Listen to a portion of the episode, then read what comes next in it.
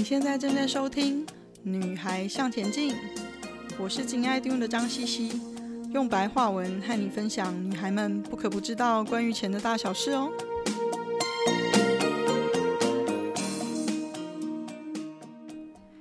今天是第十一集，简单新闻学理财。红海说股价被低估了，那用本一比 PE 怎么看呢？从前面的几集跟大家分享累积财经知识的习惯和看新闻收集资料做判断过后，有很多粉丝姐妹们反映说，有些人完全没有基本的财经数字或者是观念的了解，所以不晓得怎么做判断啊。所以我想说，可以开始用一些简单的新闻来做例子，跟大家分享哪一些是我觉得比较必要知道的基本财经数字跟观念，然后这一些为什么重要。以及我如何应用这些数字来做出基本的判断，步骤是什么？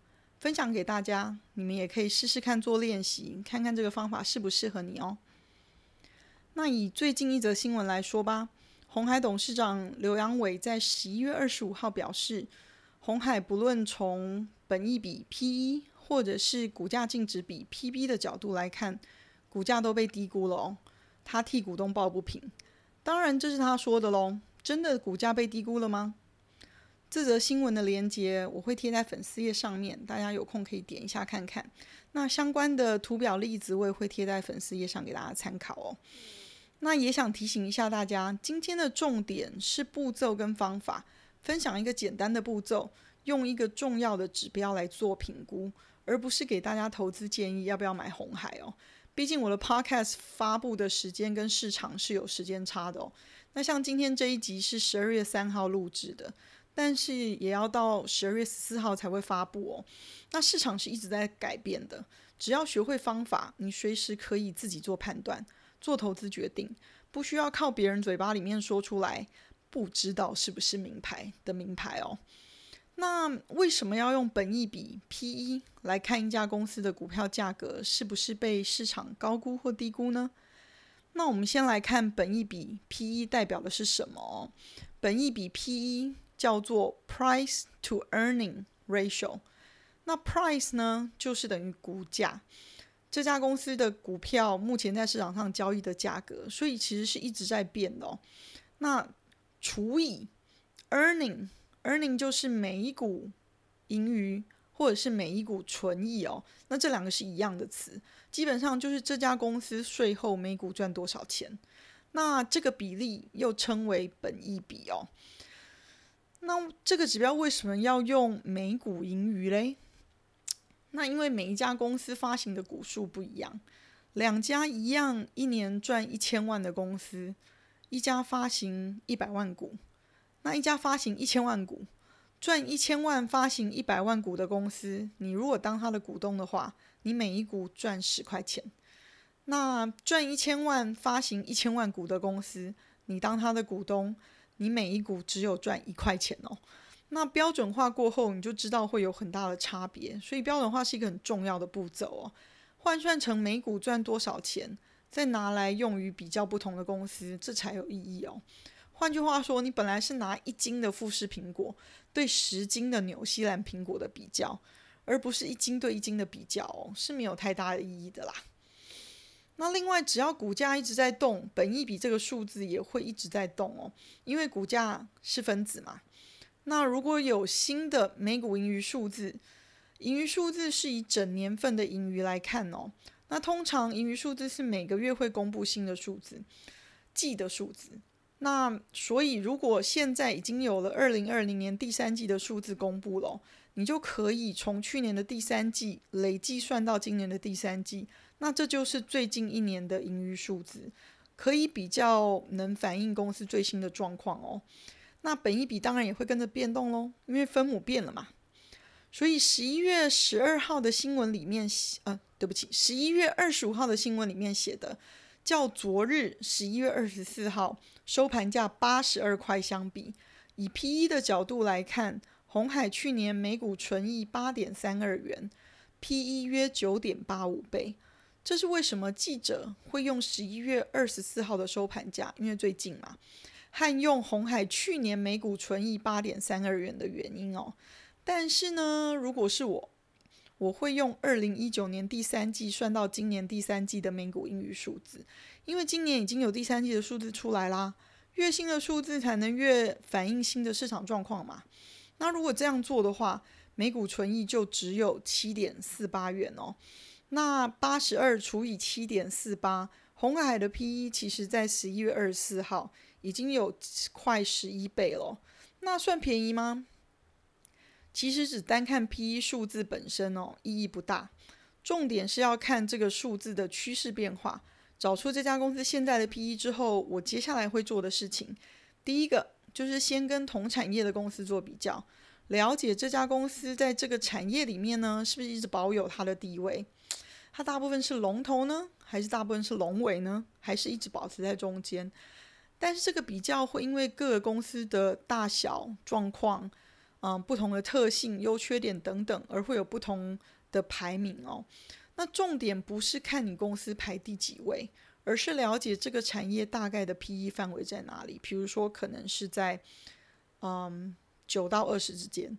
那以及你的公司在这个产业中，就是这个 PE range 里面，通常保持在哪个地方？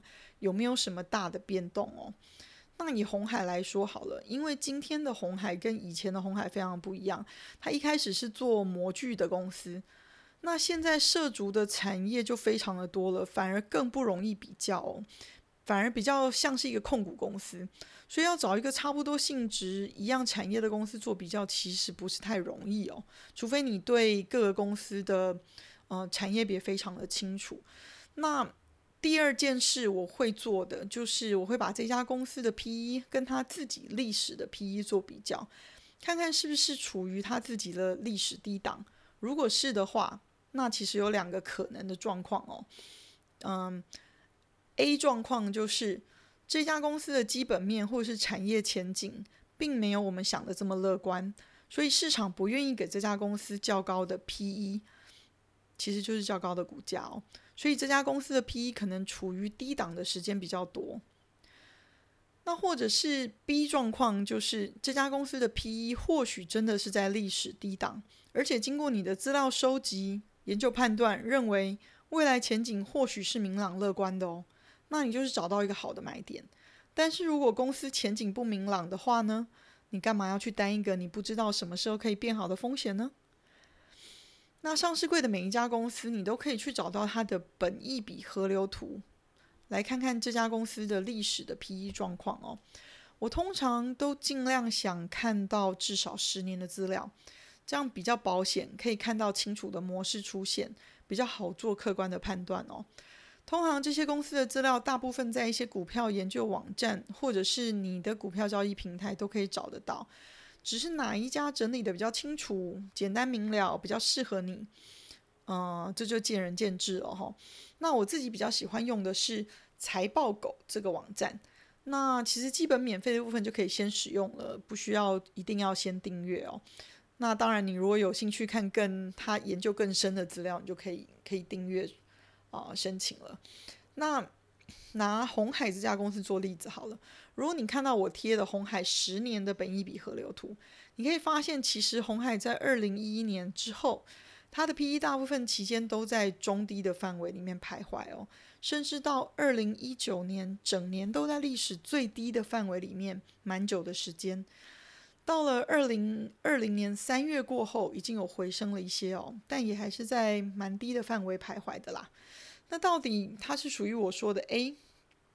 公司前景没有那么乐观，所以公司不愿意给这家公司较高的 PE 呢？还是 B 这家公司的 PE 或许真的在历史低档，而且你认为未来前景乐观，真的是找到一个好买点呢？如果要更确定的话，我会加做第三个动作。我自己通常会做一个五强五弱的简单评估哦，去评估这家公司的未来前景。毕竟我们不是专职的股票研究员，所以通常这就需要靠平时尽量阅读相关红海的资料，作为资料收集，然后筛选出重点。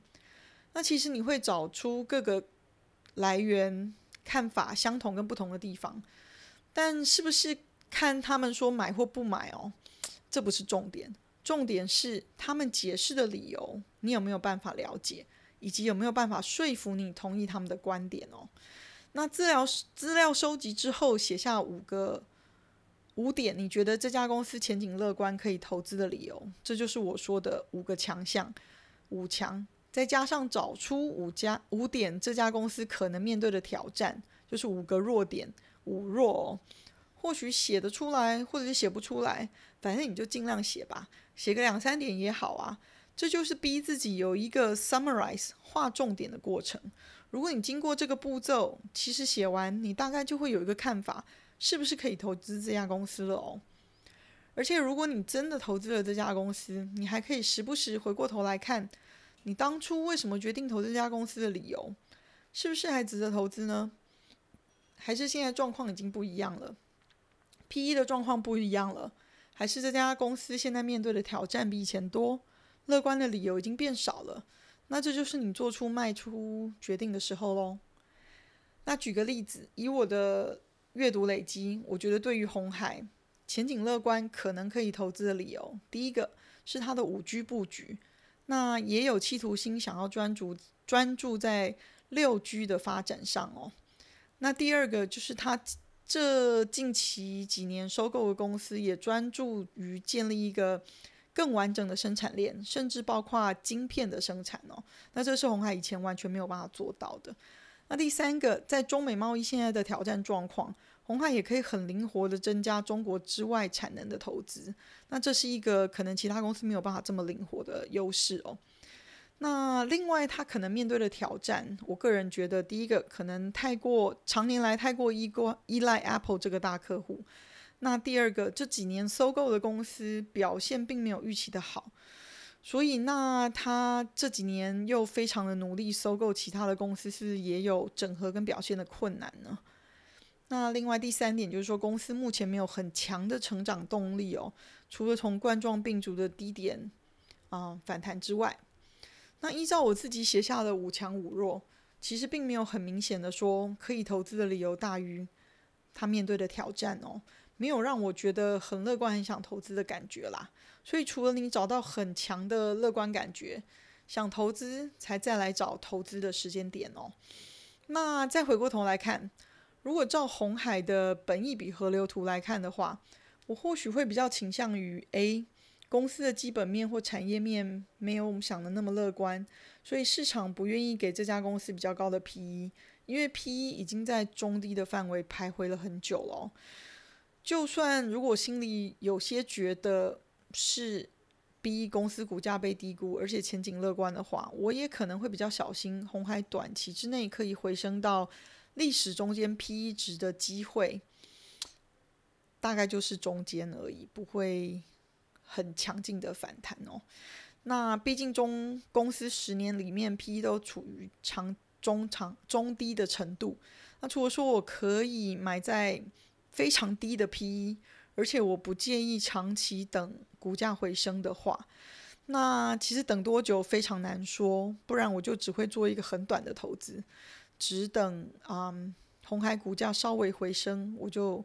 比如说到 PE 的中间值，我就结束投资，不然我会觉得或许有其他更好的投资标的值得考虑哦。那我们来回顾一下，怎么用 PE 评估你想要买的公司股票呢？第一个就是找出这家公司现在的 PE，尽量用最新的数字、最新的股价跟最新的每股盈余哦。那第二个呢，就是先跟同产业的公司做比较，了解这家公司在这个产业的 PE 范围在哪里。以及你的公司在这个产业中，通常在这个范围的哪边，有没有什么大的变动哦？然后第三个就是再跟这家公司自己的 PE 历史做比较，找到它的本益比河流图，看看是不是真的处于他自己的历史低档。那如果是，有两个可能的状况：A 就是公司基本面没有那么乐观，未来也没有那么乐观，所以市场不愿意给这家公司较高的 PE。或者是 B 这家公司的 PE 或许真的在历史低档，而且经过你自己资料收集判断，认为说，诶，未来前景前景或许乐观，那你就是找到一个好的买点。那最后呢，我一定会再加上五强五弱的简单评估，去评估这家公司的未来前景，才再做一个最后的结论哦。那有空大家试试看，用在自己有兴趣的公司上练习练习吧。谢谢你的收听，今天的分享就暂时到这里喽。希望有带给你一些新的发想。